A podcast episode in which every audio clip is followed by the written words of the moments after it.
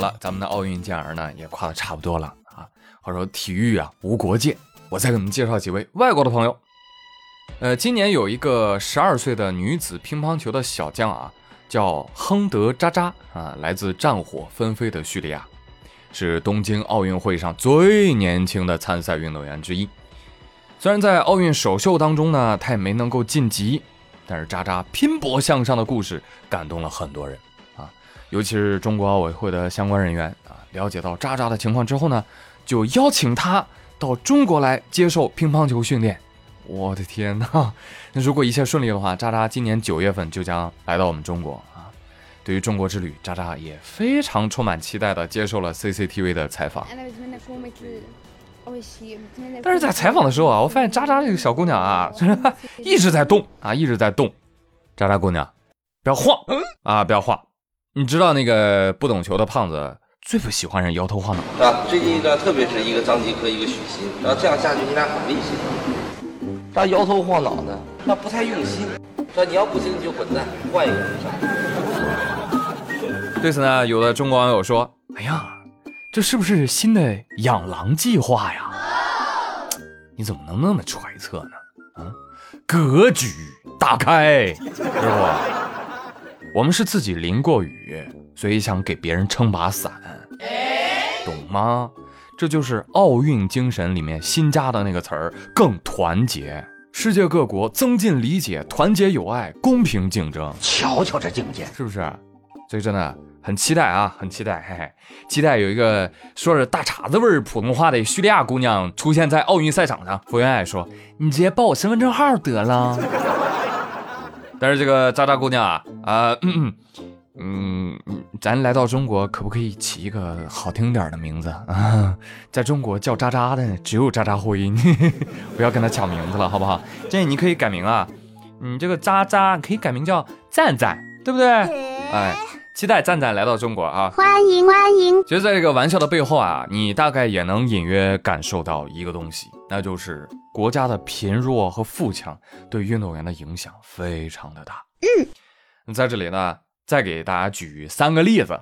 一位是来自饱受战争摧残的伊拉克的羽毛球运动员亚拉阿扎德，听说他在比赛的时候就没有教练指导，也没有任何人陪同。局间休息的时候，只能一个人安静的喝水，然后看看旁边陶菲克的比赛。比赛结束之后呢，也只能独自匆匆的离开。他呢，代表伊拉克，他是伊拉克唯一的羽毛球运动员。他坐了十几个小时的飞机，只上场二十六分钟。他跋涉千万里路，其实也不是为了奖牌，而是为了证明他的国家依然存在，他们国家的体育运动也依然存在。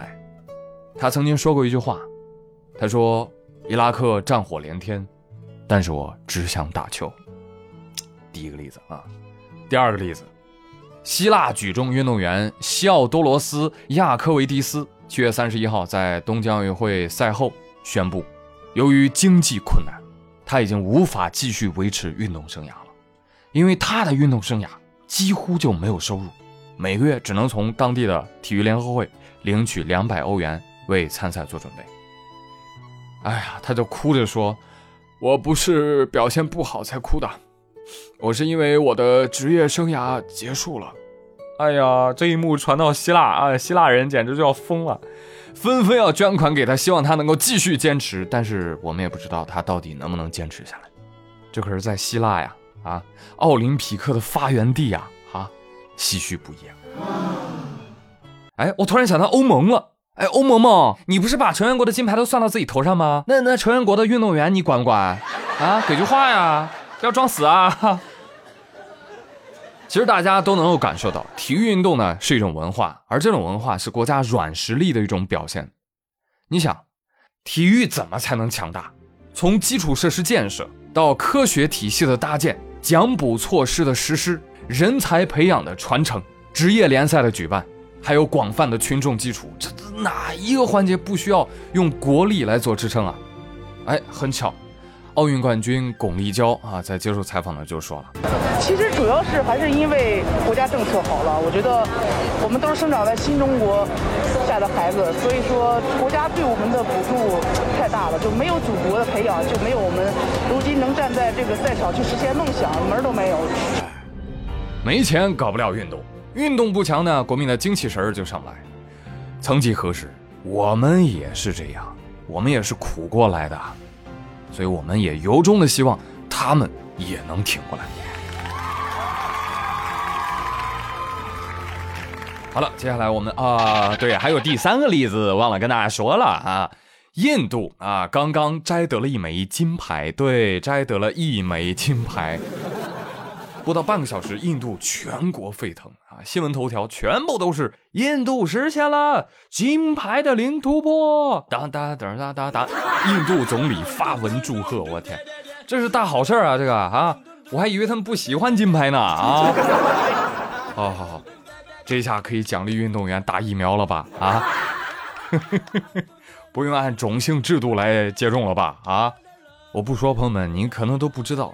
在奥运会的历史上，可怜的印度一共只拿到过九枚金牌，其中八枚还是在一九八零年之前拿到的，啊，都是曲棍球比赛。后来呢，奥运会的赛场引进了人造草皮，而印度的运动员呢，平时根本就没有这样的场地训练，所以他们没有办法感受比赛时的那种力量还有耐力。从此，印度的曲棍球就一蹶不振了。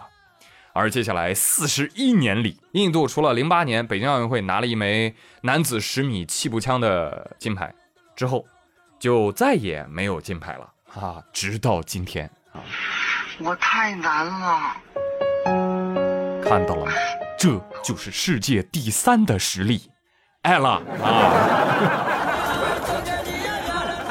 好了，更多的场外新闻继续逗你玩儿。喂，东京奥组委，能不能先把床给修一下呀？最近，韩国奥运举重运动员陈润成在社交媒体发了一段视频，视频显示他睡的那个纸板床的床架开裂了啊，而且有向下塌陷的趋势。陈润成说：“哎，再坚持一周吧，比赛就要结束了。”哎，这个床就是我们之前说的日本环保床，纸扎的。哈，哎呀，这听着啊，就不像阳间的产物啊，凉飕飕的啊，都用不着空调，所以非常的环保。而这些纸板呢，又是由五十多张瓦楞纸组成的啊，不用任何的螺丝啊、胶水啊。听说造价很高啊，一百七十万日元一张床，折合人民币九万九。不可能！我的妈呀，这真假的啊？求证一下，有没有朋友知道它确切的造价的啊？这是网传九万九。这是真的，我天，这瓦楞纸是黄花梨木做的吗？啊，真敢报价呀！我建议啊，这一届奥运会的会计应该给一块金牌。为什么呢？人把账给做平了，太不容易了，这个。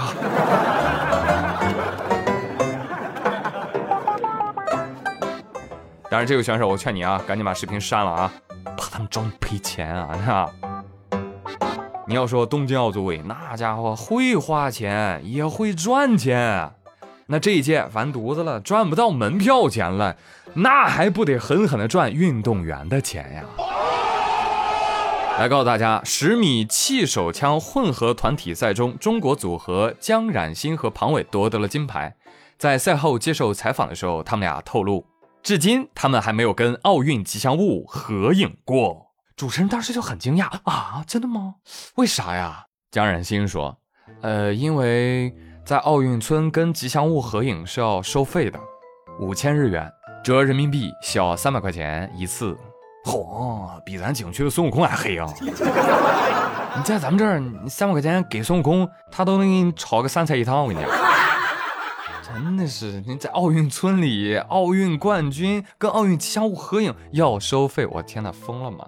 那那你这吉祥物跟奥运冠军合影，我们是不是也可以收钱？这不就抵了吗？这不就 给你收抠了？哎呀，真的是，所以确实没必要花那个冤枉钱啊。不过江冉心，你放心，网友分分钟就能给你 P 一个。来来来，把他搭档庞伟 P 成吉祥物。哎，你他娘的还真是个天才！行了嘛，对不对？好了，朋友们，以上就是本期妙连珠的全部内容了，感谢大家的收听。那么今天呢，将会迎来东京奥运会的闭幕式，哎，好聚好散，希望他们能给我们带来一场阳间闭幕式吧。啊，看完有感可以来我的评论区留言，好吗？我是朱宇，感谢大家的收听，别忘了帮我转评赞三连，咱们下期再会喽，See you。